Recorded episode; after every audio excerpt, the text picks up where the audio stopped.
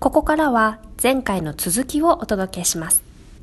さっきの大腸っていうのだって、え例えば近江商人がだ誰かに何を売ったっていう大腸があって日本中に売り歩いてその大腸そのものが取引される。でもそれってまさに一元化されたそこにしかない情報だから、はい。燃えちゃったら終わりなんだよね、はい。あうん、だけどそうじゃない仕掛けが作られてるっていうふうに思っていくとなんかすごく安心感あるなと思うんですよ。ギアってあるじゃないですか、はい。ギアがぐるぐる回って歯車同士がこう絡み合ってお互い動いていくんですけど、はい。その歯車が一つ欠けたらそれは確かに壊れてしまう、うん。だけど、そのいつ壊れるかっていうのが全ての歯車同士が認識し合っていたらそろそろすり減るなっていうのが意識されるとまたじゃあメンテナンスしようかっていう。壊れる前に何かが分かるっていうそういうところにも広がっていくんじゃないの？あのうんそうだと思思ってますしえっとまあなんかもうすごいなんかぶっ飛んだ発想をさせるとすると例えばそのさっきの車のそのパーツのすり減り具合っうん。ていうデータがあったとして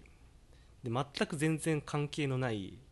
例えばなんか家の中のなんか温度のデータとかうん。例えばあったりするじゃないですか普通ってもうそんなのを組み合わせる発想がそもそもないじゃないですか。でもしもそれを組み合わせたいんやったらなあ何かしらその組み合わせられそうだっていう期待があって、じゃあそういうのを作りましょうっていう話になると思うんですけどもしもそのさっき僕が言ったみたいにそのデータをもう抽象化して捉えてもう全てのデータが例えばこう安全にこうやり取りできるってなった時にあじゃあこのデータとこのデータが使えるんじゃないのって言ってそのまますぐにこう何か新しいものを作るとかっていうような風に広がっていくといいのかなっていうふうにちょっと今聞いてて思いました、うん素晴らしい。今なんとなく理解先ほど先生が空気みたいなって言われたことの意味がなんとなく分かってきたというか、いろんな情報を今だと何かと何かを何かの目的のためにデータをこう揃えてとかそこのこう大元からデータを買ってとかってやっていくようなことがまず一歩目としてあるんだろうなっていう感覚なのが、もう少しこうその線が取っ払われるというかそれぞれが持ってるデータっていうものをそれぞれがもう少し自由に使いやすくなっていくみたいなことがもしかすると可能になっていくかもしれない。そうですね。そういうのが実現できたらいいなっていうふうに思いますね、ほう。ん。世の中のシステムそのものが高信頼っていうことを目指して進化してきたからえーそそれだから行われているげ実際に行うことができるようになった研究ですよね。これ10年前の計算機の能力だったら、はいほぼほぼ不可能だよね。今の計算機の能力があるからうんできてるっていう。だからまさに時代の寵児だよね。今できるからこそやるべきだし、またこれ5年後10年後になったらもっともっと機械そのものが変化してるからもっと新しい展開っていうのが出てくると思うよ。なるほど、うん筧井先生が今研究してる中ではい。もうこれが今一番熱いみたいな。これこの研究今やってるのがもう面白くて仕方ないみたいなところは何ですか？今そのさっきルールってちょっと言ったんですけどそこって今結局その人がやってる部分が大いにあって専門そういう専門家、うん。だからその相手、まあ、認証局っていう、まあ、機関があるんですけど相手をそのどう信頼できるかっていうのがが結構その泥臭い作業とか多分あって、うん。専門家がされてるところがあるんですけどそこをルール化して落とすんだったら、えーっと AI とかを使わないと多分無理だろうなって思ってて、うん。まあ、単純に僕が最近ちょっとまだ全然あのペイペイなんですけど最近始めて、まあ、そこを勉強するのはちょっと今面白くてうん。やっているっていう感じです。えー、とその研究が進んでいくとどうなるんですかね？えーっと進んでいくと人の人の手が人の手から離れていく。うーん。なんかそれがああ面白いなって思うところとなんか怖いなというかもうその部分のルールみたいなのを作るところをはい。AI に任せてしまっていくというか泥臭い部分とか、それってなんかそれはそれで信頼がおけるのかっていうことってどんどうなんうですか、ん、信頼を信頼するってことなんじゃないの？そういうことですよね、信頼されるといううん、ものであるということそをうお互いが。うんうんうんうんうんうん。うんになっていくうんそれが自然と出てくるっていうか今無理しないとしあいあの人信用できないよねっていうでもまあとりあえず今回はというところからはいもうそういう考えすらなくなるここにあるものは正しいんだよねってみんなが言えて使えるっていう。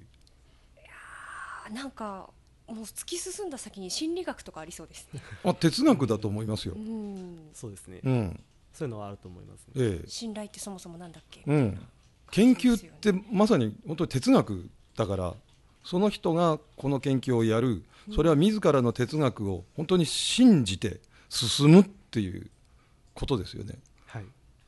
だからあの人それぞれ80億なら80億の哲学があってそれはみんな正しいんだ。だから80億のカスタマイズされた世界を僕は実現したい。僕はものづくりで実現したい。でそれはやはりみんなが正しいんだっていうことの信念ですよね。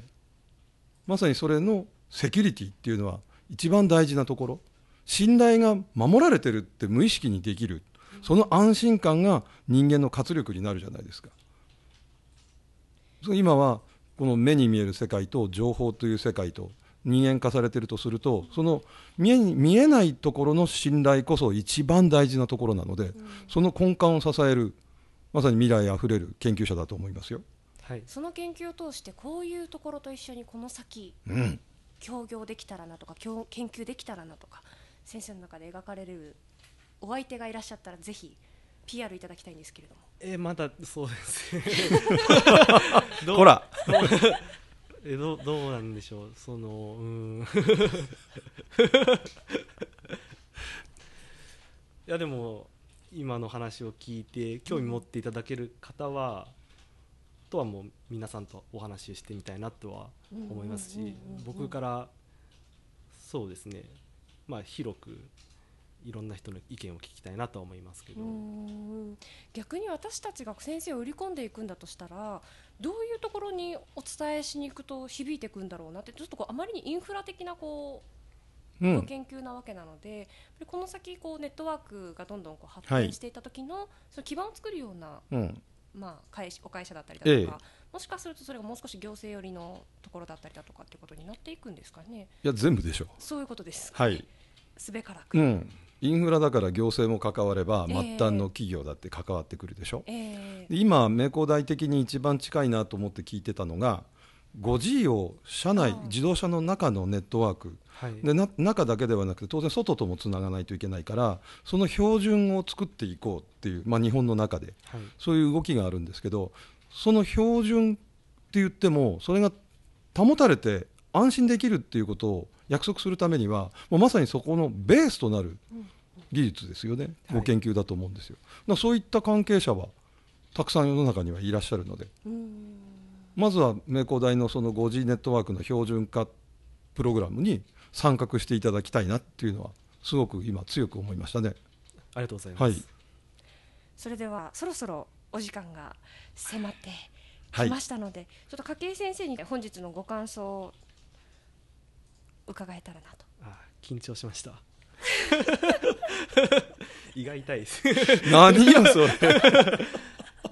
やでもなんかこの話してる中でいろいろやっぱあのエリュー先生の話とかも聞いてあなんかそうだなそうだなっていう思うことがいっぱいあったんで、うん、やっぱなんか良かったなっていうふうにありがとうございますあ。りがとうございます。気を痛めながらはいご協力いただきました。エリュー先生からも一言いただいてよろしいですか？うんあのー先ほども申し上げましたけれどもこれからの技術ですよね。でこれからって言ってもじゃあ10年先かっていうとそうではなくて今も欲しいんですよ。今あるべきなんです。今あるべきなんだけれども先ほどちょっと言ったけど計算機が追いついてこなかったそしてそれを使って考えてみようっていう研究者も生まれてこなかったそこに一歩踏み込んでいただく人がこの名古屋工業大学の研究者として参画していただいていることにすごく安心感と期待感を持ちましたね。本当に素晴らしいご研究だと思いますよ。ありがとうございます。頑張ってください。はい、それでは本日は情報工学専攻筧翔平先生をお迎えしました。ありがとうございました。ありがとうございました。ありがとうございました